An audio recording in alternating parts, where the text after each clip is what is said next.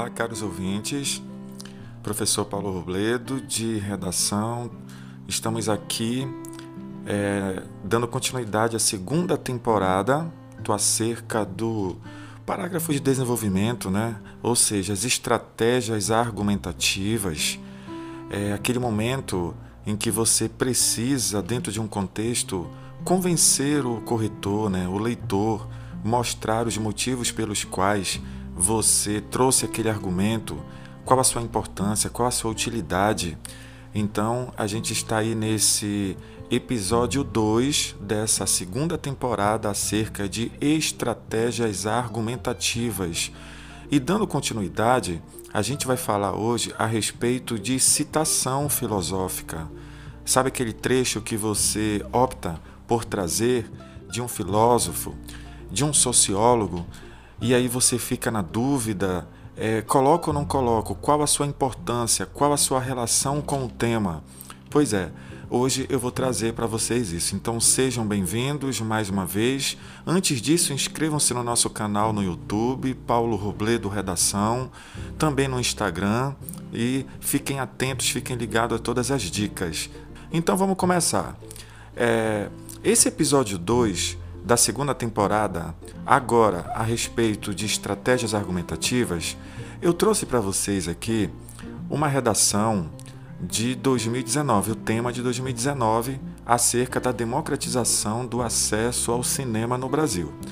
E aí, o que, que acontece? Você sabe que esse tema ele foi marcado pela aquela objetividade da palavra democratização de que o aluno ficou na dúvida: será que isso é um tema positivo ou como é que eu posso problematizá-lo?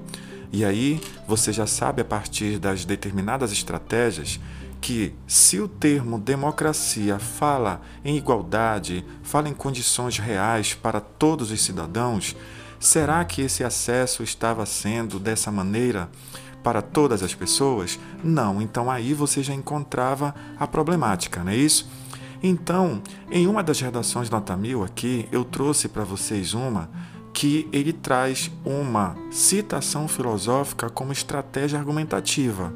Mas para isso é importante a gente saber o projeto de texto, parágrafo introdutório, o que o aluno trouxe né, como um roteiro, como tese tá certo? Eu vou ler para vocês aqui o início para que a gente possa trabalhar o parágrafo de estratégias argumentativas. Olhem só.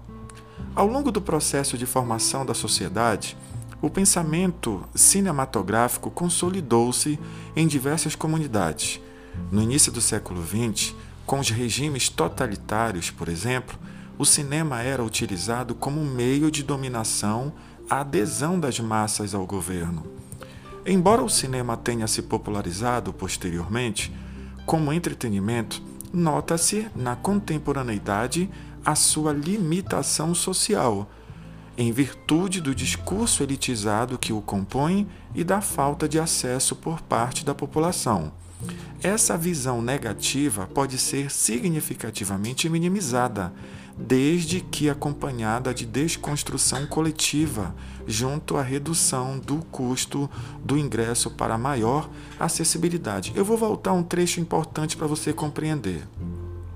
Ele traz lá do regime totalitário, né, no século XX, em que ele afirma que o cinema era utilizado como meio de dominação a adesão das massas ao governo. Então ele traz aí um repertório, gente, um repertório sociocultural produtivo.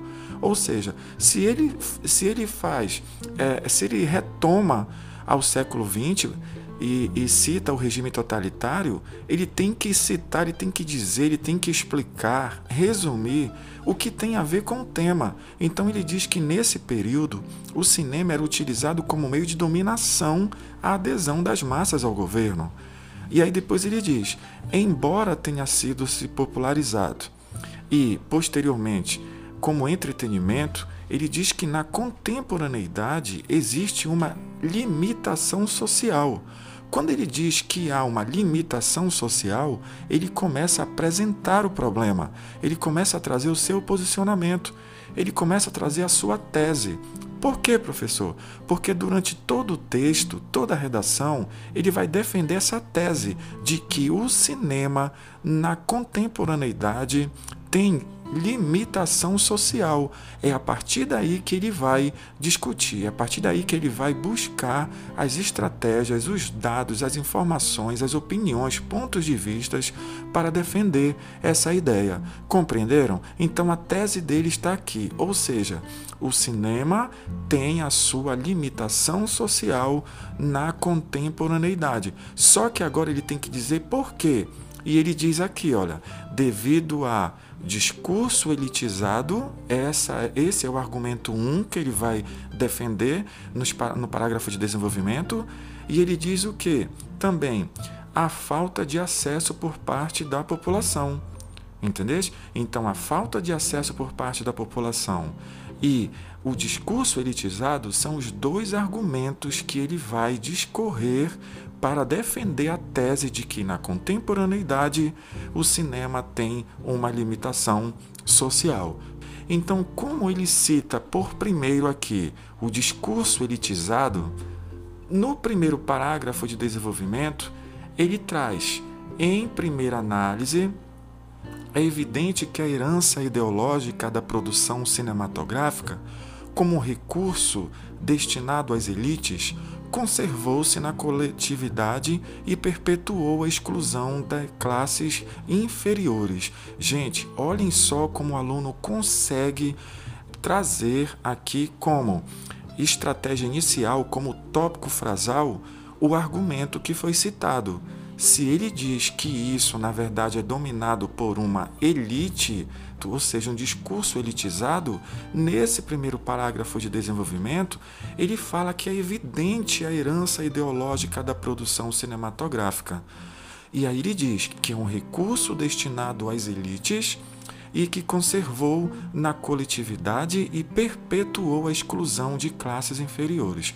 Pronto, olha só, olhem só as palavras-chave, caros alunos. Se ele fala em exclusão de classes inferiores e ele diz a questão que é um recurso destinado à elite, ou seja, às elites, então ele traz aqui essa desigualdade social que foi, na verdade, exposta como um dos argumentos do problema. Então aqui está a, a tese e aqui está o tópico frasal, ou seja, o que vai ser discutido neste parágrafo.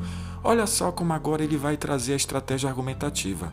Prestem muita atenção, futuros calouros, quando ele diz Nessa perspectiva, segundo Michel Foucault, filósofo francês, o poder articula-se em uma linguagem que cria mecanismos de controle e coerção, os quais aumentam a subordinação. Prestem atenção. Ele, ele trouxe Michel Foucault e ele colocou entre vírgulas, filósofo francês. Esse filósofo francês que está entre vírgulas nada mais é do que um aposto, é uma explicação de quem é o Foucault. Professor, por que, que ele colocou? É obrigado colocar isso na redação? Sim. Por quê? Porque às vezes você cita na redação apenas o nome do autor. Por exemplo, Durkheim, segundo Pitágoras, segundo o, o Foucault, parece que ele é uma pessoa íntima sua. E, e o Enem você tem de ser bem objetivo. Se você cita segundo Michel Foucault, apresente-o à banca, apresente-o para o leitor. Quem é Michel Foucault? Um filósofo francês. Aí você vai trazer qual é o pensamento dele. Qual é o pensamento dele? O poder articula-se em uma linguagem que cria mecanismos de controle e coerção, os quais aumentam a subordinação. Esse aqui é o resumo da teoria dele a respeito da articulação do poder e os mecanismos de controle de coerção. Então, aqui, nada mais, nada menos, é o, o, a estratégia que ele utiliza aqui para, a partir daí, trazer o seu ponto de vista. Olha só agora a argumentação do aluno. Olha só o que o aluno vai escrever, vai relacionar a respeito do tema, a respeito dessa citação filosófica, a respeito dessa teoria. Olha o que ele vai dizer. Sob essa ótica, constata-se que o discurso hegemônico introduzido na modernidade moldou o comportamento do cidadão a acreditar que o cinema deve se restringir a determinada parcela da sociedade, o que enfraquece o princípio de que todos os indivíduos têm o direito ao lazer e ao entretenimento. Desse modo, com a concepção instituída da produção cinematográfica como diversão das camadas altas, o cinema adquire o caráter elitista, o qual contribui com a exclusão do restante da população. Olhem só aqui essa constatação, olhem só essa reflexão. Quando o aluno diz que, sob essa ótica, nesse viés, ele diz que há a constatação de que o discurso hegemônico introduzido na modernidade moldou o comportamento do cidadão, ele quer é, é aí que ele traz a relação direta com o pensamento do filósofo Michel Foucault, quando diz do poder de articulação, tá certo? E dos mecanismos de controle de coerção.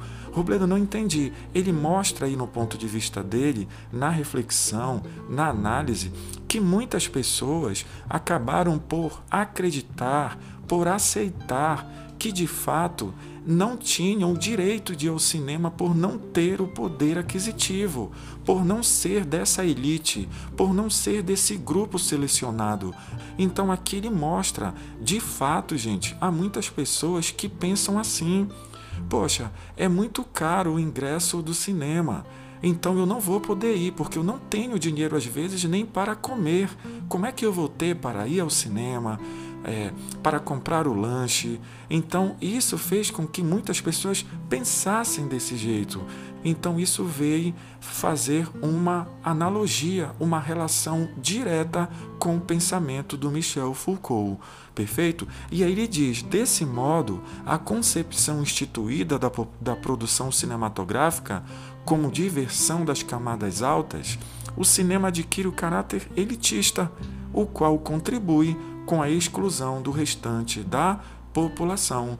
Então, aí observa-se que o aluno mostrou que uma das causas, que um dos motivos de não haver a democratização do acesso ao cinema é essa visão elitista. Então, ele defende essa tese quando ele traz o pensamento do filósofo Michel Foucault, quando fala do poder de articulação e os mecanismos de controle e coerção, e o próprio aluno traz o seu ponto de vista quando fala que houve essa hegemonia introduzida na modernidade, moldando o comportamento do cidadão, fazendo acreditar que ele não tem, na verdade, esse direito, ou que ele não pode, de fato, frequentar, ele não tem direito ao lazer. Então, é dentro dessa linha que o aluno traz a estratégia argumentativa, usando o filósofo, a sua teoria, e a partir dessa teoria do filósofo, ele mostra o seu posicionamento, o seu ponto de vista, a sua reflexão, trazendo de maneira bem consistente. Perfeito? Então, gente, chegamos aqui a mais um encontro, a mais uma aula, a mais um episódio aqui dessa segunda temporada, agora a respeito das estratégias argumentativas. Falamos aqui sobre a citação filosófica e na próxima aula a gente vai dar continuidade. Não esqueçam de se inscrever no meu canal no YouTube, Paulo Robledo Redação. Nós temos várias dicas bem rapidinhas ali para que você possa aprimorar os seus conhecimentos. Também no Instagram, Paulo Robledo Redação. Venha para o Paulo Robledo Redação, a orientação que faz a diferença. E menino,